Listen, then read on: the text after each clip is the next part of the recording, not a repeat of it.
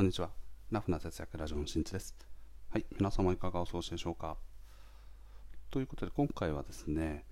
ね節約に関する話、こう頑張って、最近頑張ってますけれども、今回は銀行の預金ですね。銀行の預金を効率的にするためには、どこに預けたらいいのか？というお話をしていきたいと思います。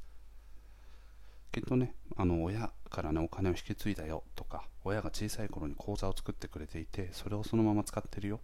なんていう方もね、結構多くいらっしゃるかと思うんですけど、今現在ですね、本当にあの銀行によって金利というものが様々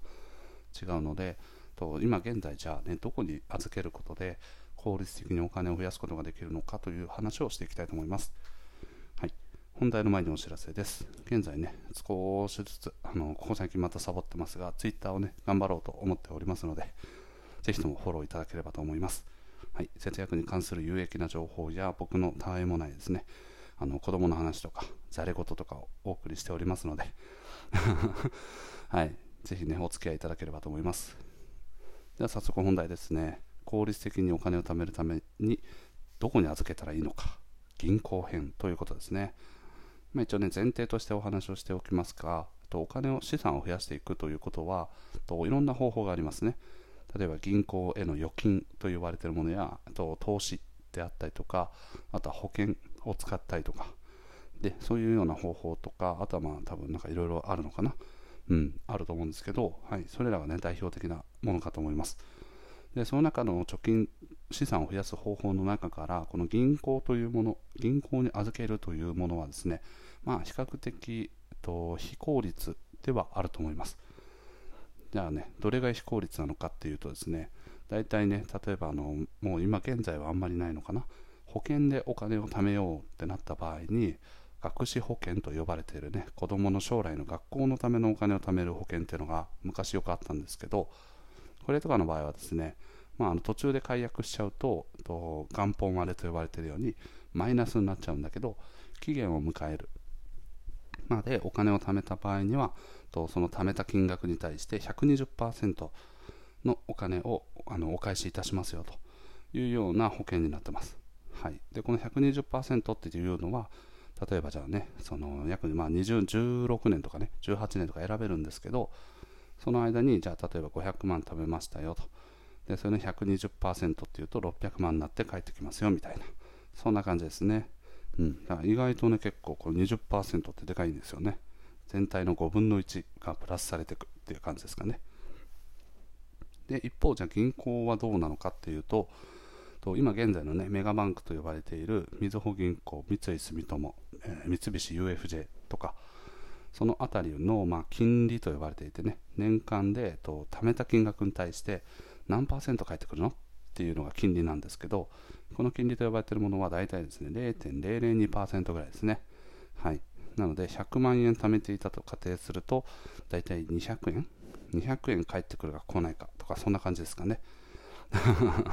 100万円貯めて200円ですよ。はい。ね、1年間やっと銀行にやっと貯めた。よしじゃあこれで金利が結構返ってくるかもしれない。期待できるぞつって。でやってみたらね200円でしたとか。で僕の高校生の頃とかはもうちょっと金利が高かったんですけど僕もねアルバイトで貯めたお金とかを銀行に預けるということをしておりましたが、まあ、金利というかね、利息と呼ばれてるんですけど、まあ、この利息がね、大体1円とかに、そんぐらいしか入ってこなかったんで、これ何なんだ一体と。ね、むしろ引かれたのか何か何かしら1円がみたいな 錯覚を起こすようなぐらいね、スズメの涙ほどでした。はい。なので、まあ、比較的銀行っていうのは、その保険だったり投資とかと比べると、そのたまりやすさとか、っていう点では若干劣るんですけど、まあ、唯一の、ね、メリットっていうのは、まあ、好きな時にね好きな分だけ下ろせるっていう利便性だったりとかあとはこう投資とかのねマイナスになっていくっていうリスクがもう限りなく限りなくてかゼロなので安定的にお金を貯めたいよとか思ってる人はすごく向いてると思います。で我が家はどういう活用方法をしているかというと、まあ、大体ね6割か7割ぐらいは投資。で貯めながらただやっぱね直近で使うお金とかもやっぱりあるじゃないですか。大きい買い物をする可能性があるとか。万が一家族とかねこう怪我とかなんか入院とかそういうものを強いられた時の費用だったりとか。そういうものもいろいろあるのである程度のお金は銀行に残すというふうにしてます。なので我が家がやっているのは、まあ、保険は今現在その貯蓄型の保険はやってませんがとね、銀行への貯金というところと、あとは投資、この2本でやってますね。まあ、この辺はもうあの各人のその、ね、お金を使うことへの安心感だったりとか、まあ、そのイレギュラー的な支出がどれぐらいの頻度で発生するかによってバランスを考えていくといいんじゃないかなと思います。はい、なので、じゃあね、さっき言ったように、じゃあ0.002%で100万円貯めてたとしても200円、1000万貯めてたとしても2000円、こんな金利のね、メガバンク以外はどうなのかというとですね、結論で言うとですね、インターネットバンキングの方が圧倒的に金利が高いですね。はい。これは結論ですね。で、なんでそういうふうに金利を高くできるのかっていうと、やはりインターネットバンキングって実店舗を持ってないので、その店舗の敷地とかね、そういうような家賃とかもかからないとか、運営費とか運用費もかからないし、あとはそこに人を当てる必要がないので、人件費が比較的少なく済むと。であとはまあそのお店を建てた場合とかは、そういう銀行の、ね、機材みたいなね、こう設備投資とかがいろいろあるので、それのメンテナンス費用だったりとかもかかるので、結構ね、やっぱ実店舗ってお金かかるんですよね。だけどインターネットバンキングっていうのは基本的にはコンビニの ATM がつけてお金を引き落としたり振り込んだりあとはインターネットの、ね、そのアプリの中で振り込んだりとかいろいろできるので、はい、環境的なものがその例えばねインターネットバンキングでいうと、まあ、楽天銀行とかあるんですけどその楽天銀行専用の、ね、ATM の機械が必要だとかそういうことがないんですよね。なのですでにもうあるある機材の中で使えるという感じですごくね利便性が高いんですね。はい。あの銀行によってはですねそのコンビニの ATM で下ろせるだけではなくてと提携しているね例えばゆうちょ銀行の ATM を使えるよとかそれぞれの銀行によってどこで下ろすと手数料がいくらかかるっていうのは違うのでこれらはねちょっといろいろ比べてみたりとかあとはご自身のねあのお家の近くで気軽にそういうお金を下ろしたりとかできるのかどうかは検討しておくといいんじゃないかなと思いますねまあ検討というか調べておくといいですねでそんな中ですね、じゃあね、インターネットバンキングいいよねというのが分かった上で、じゃあ私がおすすめするのはどこかというと、やはり青空銀行バンク支店ですね。はい。青空銀行って聞くと、あのー、多分ね、関東圏とかの人とかはね、ああ、はいはいはいみたいな感じかもしれませんが、結構歴史のある、ね、あの銀行さんですね。もともとは青空銀行単体なんですけど、それのインターネットバンキング用の視点がこのバンク視点と呼ばれてるやつですね。はい。バンク視点ってすごいですよね。銀行視点ってことなんですけど、青空銀行、銀行視点みたいな。はい、ややこしいですね。はい。なんですけど、これがですね、今、業界で、えっと、限りなく最をあの最高金利をマークしている0.2%ですね。さっきのみずほとかが0.002%なので、比較すると大体100倍ぐらいの金利の高さです。なので100万円を貯金しておきました。じゃあ利息いくらもらえますかっていうと、年間で2000円ぐらいもらえるということですね。はい。これ結構でかいですよね。まあちょっと利息の計算方法とかっていうのは、細かく説明するとちょっとややこしいので割愛しますが、はいまあ、大体ね、1年間100万円そのまま入れっぱなしにしましたということであれば、まあ、それぐらいに返ってくるよという話ですね。うん、いや非常にね、素晴らしいですね。なので、同じお金を預けているだけれどもどこに預けるかによってもう何もしなくてもお金の増え方が全然違うっていうことですね例えばさっき言ったメガバンクの場合ね年間で200円ってことはじゃあ10年間そこにお金を預けましたとなると10年間で2000円じゃあ青空銀行バンク支店の場合はどうかっていうと10年間で2万円になる。のでその差がね大体1万8000円ぐらい。これをただ預けている場所が違うだけでですねこれだけの差が出ると。で実際はね、多分その銀行に預ける金額ってどんどんどんどん増えていくことにはなるので、もっと利息っていうのはついてくるので、その貯めてるお金が大きければ大きいほど、その差が大きくなっていくという感じですね。で、ここ最近ですね、地方銀行とかのインターネットバンキングの利息がすごく高くなってるんですね。なんかこう、島根、島根銀行だったかな？だったりとか、なんかこう、香川のうどんなんたらかんたらとかって ええみたいな。うどんですか？みたいな。感じなんですけど、はい、どんどんどんどんね、こう金利が高くなったりとか、あとは SBI 新生銀行とか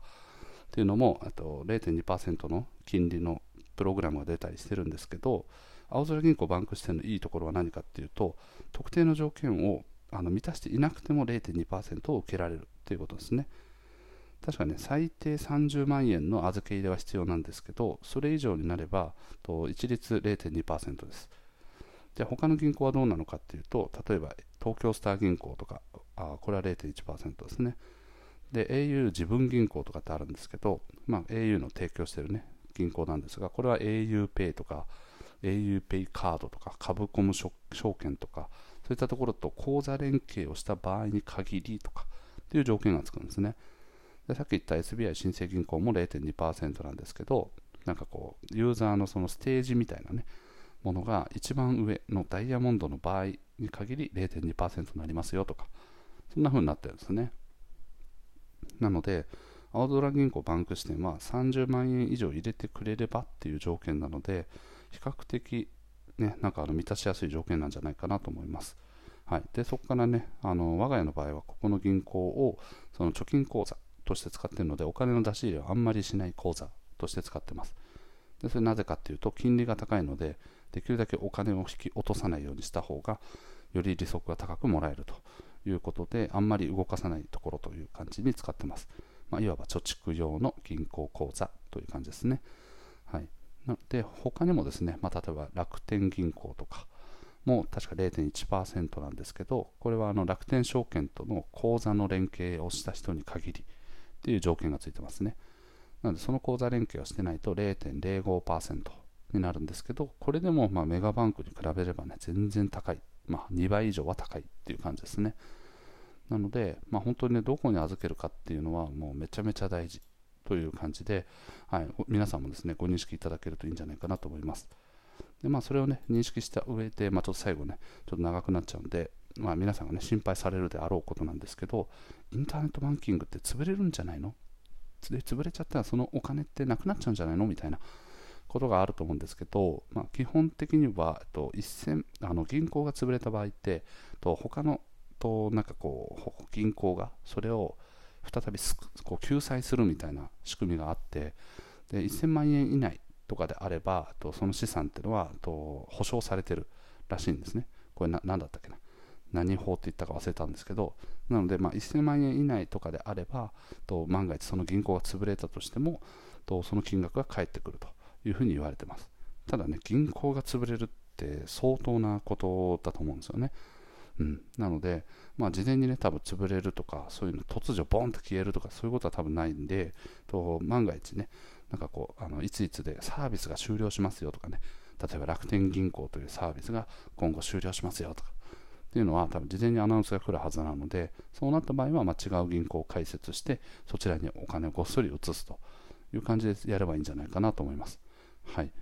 なんでいきなりね、こう金融のなんかがきつくなってとか、そういうことは、ね、基本的にないのと、あとは一定金額以内であれば、ときちんと国の方から保証される、まあ、金融庁なのかな、の方でま保証される仕組みが現在あるので、なんかね、こう不安に思われている方も安心して使えるんじゃないかなと思います。はいね、ということでね、今回はね、まあ、節約に関しての貯めるというカテゴリーにおいてのお話でございました。投資をされている方とかはね、もしかするとそこに比重かなり傾けてる人とかもいると思うんですけど、その辺のバランスはね、ご自身の性格だったりとか、生活スタイルっていうものに合わせて、ちょっとね、やっぱ銀行に安定的に残しておきたいなとか、って思われている方は、ちょっと多めに銀行に入れておくとか、そういうことをね、心がけるといいんじゃないかなと思います。はい。ということでね、今回の配信は以上です。最後まで聞いてくれてありがとう。また聞いてね。バイバーイ。